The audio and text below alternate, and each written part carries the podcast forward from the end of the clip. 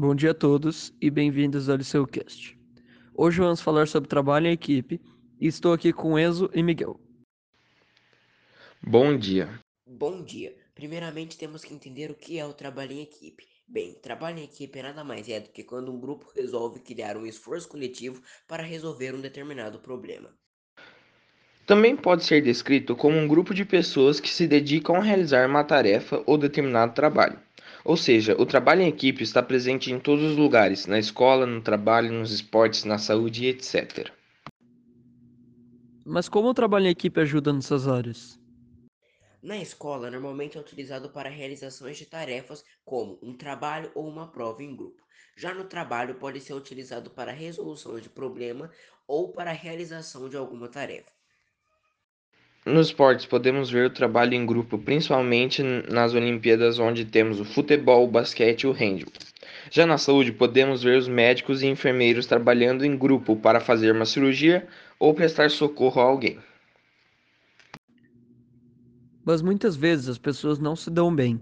O que podemos fazer para não ocorrerem desentendimentos e o trabalho ou o problema se resolver mais rápido e da melhor forma? Para ajudar, podemos estabelecer um papel para cada membro, pois ter um objetivo em comum não significa que todas as pessoas vão fazer as mesmas atividades. Por isso, é fundamental que cada um tenha seu papel para realizar uma atividade. Também é importantíssimo saber lidar com as diferenças das pessoas, até porque esse é um dos grandes motivos por qual vários grupos entram em conflito. Então explore o potencial de cada pessoa e aprenda a viver com as limitações de cada um. Vocês acham que trabalhar em grupo melhora o relacionamento das pessoas?